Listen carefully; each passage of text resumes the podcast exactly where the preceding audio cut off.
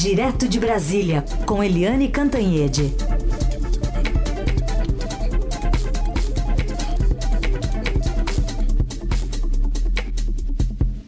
Tudo bem, Eliane? Bom dia. Oi, bom dia, Carolina. Bom dia, ouvintes. Vamos falar de um dos pontos de tensão entre os governos federal e os militares, que parece ter sido desfeito ontem.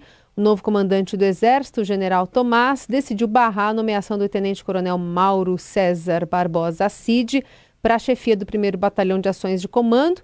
Mas é, ali no papel mesmo, quem pediu a desistência foi o, o, o tenente-coronel Cid, né? Olha, Carolina, não sei se desfez, se está desfazendo o mal-estar. Hum. Né? O que eu diria é que o governo Lula e agora com a ajuda do comandante do Exército, o novo comandante, que é o, o general Tomás, eu adoro falar o nome dele inteiro, Tomás Miguel Miné Ribeiro Paiva, é, eles agora estão botando ordem nessa bagunça, estão botando ordem na casa. Desfazendo o mal-estar, eu acho que ainda não, porque é, muita gente dentro do Exército defendia que o Mauro Cid continuasse nesse cargo. O tenente-coronel Mauro Cid foi ajudante de ordens do presidente Bolsonaro, mas não só isso. Ele é filho de um grande amigo do Bolsonaro e ele era braço direito para o Bolsonaro para tudo inclusive para participar de lives com fake news sobre a pandemia, né, para cuidar dos cartões corporativos da família toda, inclusive da primeira-dama Michele Bolsonaro, e ele é alvo de ações da Polícia Federal, por exemplo, né? Ele é investigado pela Polícia Federal. Portanto, ele não poderia assumir o batalhão de ações de comando, que é aqui pertinho em Goiânia. A comparação que eu faço, Carolina, ouvintes, é a seguinte: é, veja bem, botar o, o, tal do Anderson Torres, tirar o Anderson Torres do Ministério da Justiça e botar na Secretaria de Segurança Pública do Distrito Federal para tomar conta é, da capital da República né? Aí você põe um, um tenente-coronel super ligado ao Bolsonaro para as ações especiais, para ser convocado a qualquer hora para qualquer coisa aqui pertinho em Goiânia, sabe? É, dá a sensação de que o Bolsonaro estava é, criando um cerco ao presidente Lula. Então, Ontem essa situação foi resolvida porque o Mauro Cid não vai tomar uh, não vai tomar posse nesse cargo no, no BAC e vai ficar numa função é, burocrática aqui no quartel-general do Exército, bem pertinho do comandante Tomás. Né, o, além disso, continuam ali as substituições de nomes militares e o presidente da República, uh, conforme eu passei ontem, inclusive, para o Estadão, uh, decidiu antecipar em duas semanas, em duas semanas, a posse, a, a mudança de cargos do é, comandante do Batalhão de Guarda Presidencial.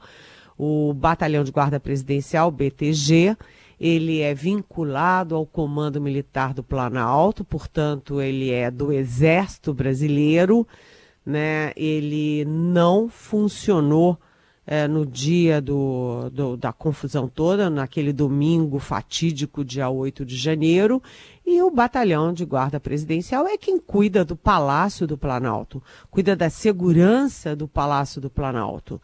É, como é que não teve reforço naquele dia? Como é que ninguém agiu? E como é que o Lula sempre pergunta como é que as portas do palácio não precisaram ser arrombadas porque estavam abertas? Alguém deixou a porta aberta para o palácio ser invadido. As pessoas que conhecem o BTG, conhecem GSI, conhecem o palácio, dizem que é impossível invadir o palácio do Planalto com aquela facilidade toda. Então foi antecipada a posse Uh, do novo comandante do batalhão de guarda presidencial. Como o presidente Lula já disse, ele não quer ter por perto alguém que possa dar um tiro uh, na cabeça dele. Né? Ele não quer gente que ele não confie. Ele quer alguém que ele confie é, no BTG, no GSI, na segurança do Alvorada, etc., no que ele está coberto de razão, né, Carolina? Uhum. Bom, Eliane, o presidente Lula continua a sua viagem pela América do Sul. Depois da Argentina, ele visita hoje o presidente Luiz Alberto Lacalle Pou para uma negociação que é, talvez queira competir com o Mercosul, né? O, o, presidente uruguaio já disse que uma negociação do país para um acordo de livre comércio com a China não exclui o Mercosul, convidou inclusive os demais integrantes do bloco econômico se juntarem a ele, mas o papel de Lula nesse sentido é dissuadi-lo de assinar esse tratado de livre comércio em Pequim, né? Pois é, aí é que está, né, a história. O presidente Lula, na reunião da CELAC, que é a comissão dos países da, da, América Latina e do Caribe, lá em Buenos Aires, ele foi cheio de carinhos, e usou a palavra carinho, né, literalmente carinho, uh, com a Venezuela e com Cuba. Isso cria muito ruído né, sobre o que, que o Lula pretende na relação com esses países. Eu consigo entender, consigo entender porque é melhor atrair esses países para o conjunto né, para o grupo da América é, do Sul, América Latina e tal, do que deixá-los soltos, né, fazendo qualquer maluquice. É melhor estar dentro, né, inclusive é, sujeitos às cláusulas democráticas dos órgãos da Unasul, por exemplo, etc., do que deixá-los soltos fazendo o que bem entendem dá para entender, mas causa ruído. E, inclusive, o editorial do Estadão hoje é sobre isso: o carinho com a Venezuela com Cuba. Aí o Lula vai para o Uruguai e é, tentar.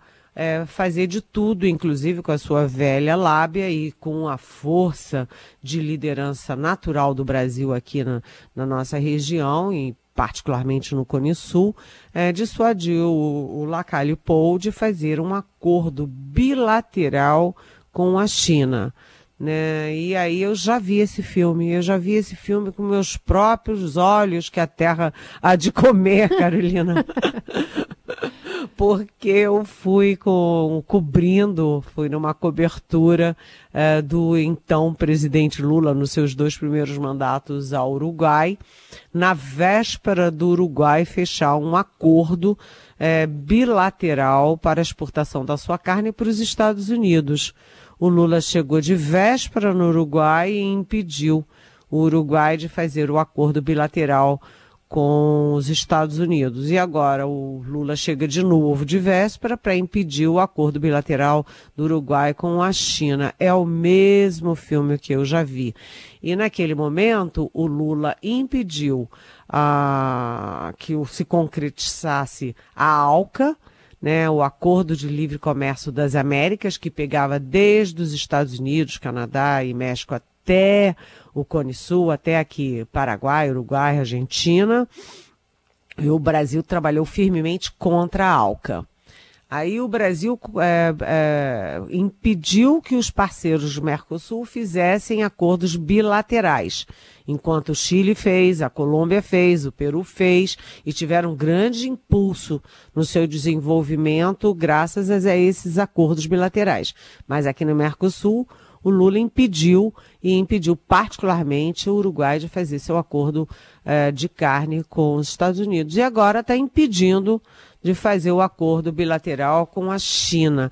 É, a alegação do Lula é de que acordos bilaterais acabam com o Mercosul, acabam com a, tarefa, com a tarifa comum é, do Mercosul.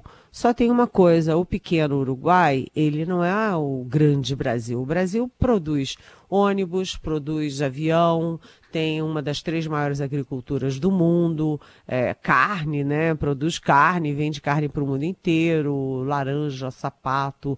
O Brasil tem planta industrial e tem força industrial, né? E a, o Uruguai só vive da carne. Ele vive da exportação da sua carne. Né? Então, é, é, é uma questão complexa essa, é, de impedir o, o pequeno Uruguai de fazer os seus acordos bilaterais. Vamos ver como se isso se desenvolve. Eu, se tivesse que apostar, Carolina, a gente costuma não apostar quando a gente tem juízo. Mas às vezes eu não tenho muito juízo, não. eu vou é. apostar que o Lula ganha mais essa. O Lula, com a força dele, política que ele tem e que o Brasil tem, ele, vamos dizer, tem um poder dissuasivo, como você usou, muito poderoso. Então, se eu tivesse que apostar, eu diria que o Lula ganha essa queda de braço. Uhum. Mas não sei se é tão justo assim. Uhum. Eliane, ainda sobre essa passagem do presidente Lula à Argentina, tem uma pergunta de ouvinte. Aqui é a Vânia Xeres. Ouvi uma frase que eu estou muito familiarizada, que o Lula está passando a boiada. Isso quer dizer o quê? Ele está já em contato com seus companheiros esquerdistas de outros países, que a gente já sabe bem quais são, já vê essa coisa de parceria, onde com certeza vão entrar as construtoras. E é o velho Lula de volta, o velho Lula que foi processado, condenado por essas ações. O que, que você tem a dizer sobre isso, Eliane? Oi, bom dia, Vânia, bem-vinda. É uma pergunta complexa. Né? O Lula no terceiro mandato, ele está muito mais audacioso do que ele foi nos dois primeiros.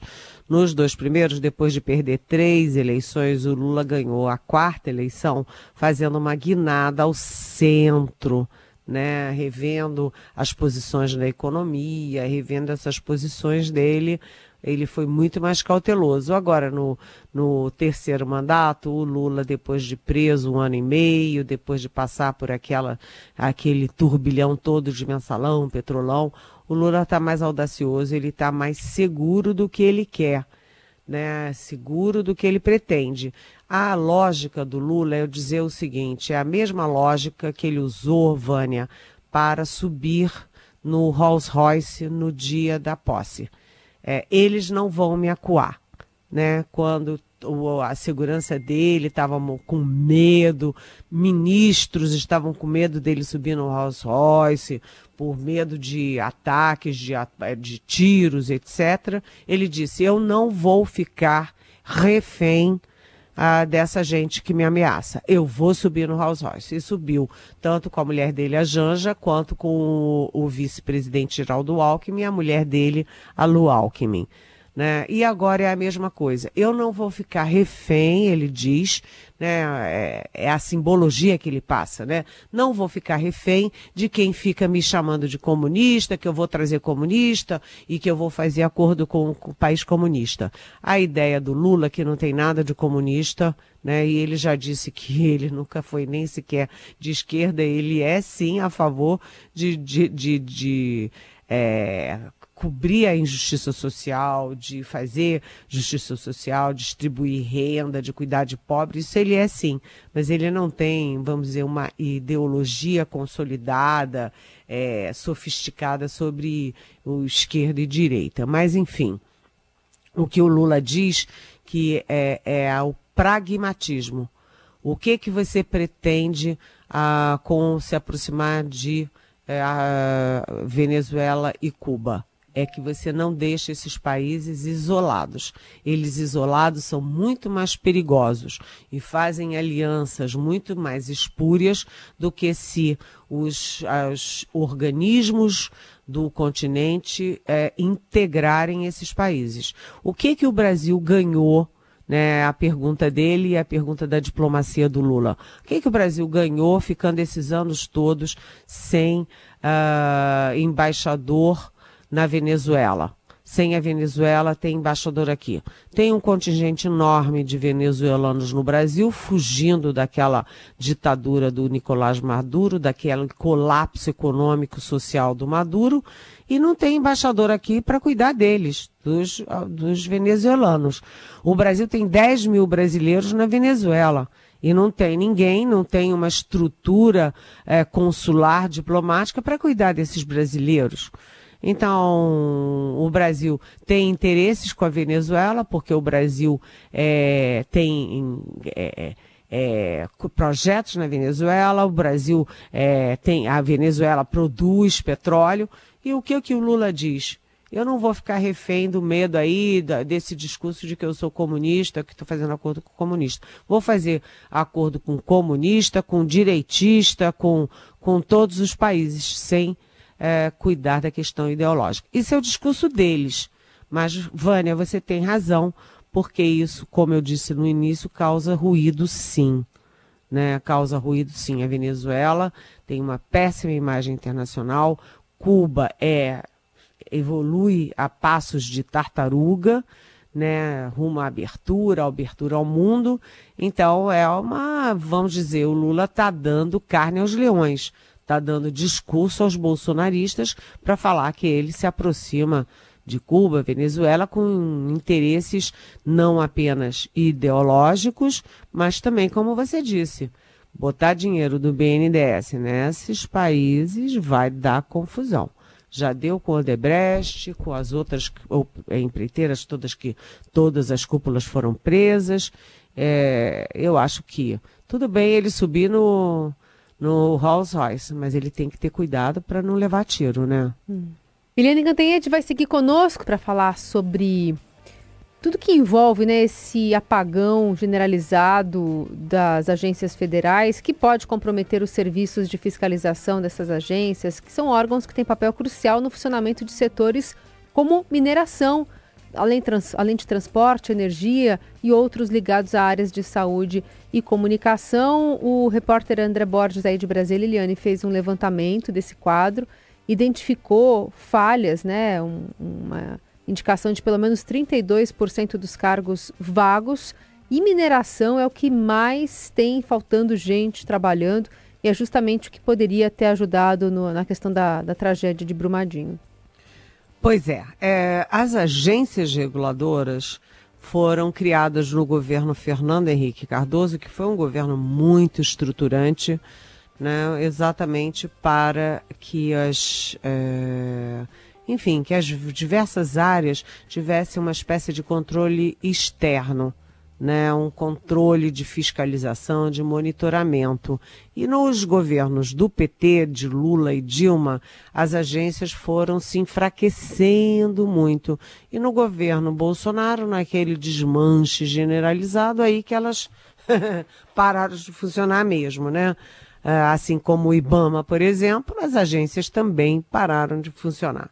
E aí você tem nessas agências, segundo o André Borges, que é um belo repórter, belo jornalista aqui da sucursal de Brasília do Estadão, é, eles deveriam ter 12.649 servidores e só tem, só estão neste momento funcionando com 8.252. Ou seja, está faltando um terço de mão de obra para fazer o trabalho que tem que ser feito. E aí ele cita, é, faz um quadrinho muito didático sobre a falta de funcionários.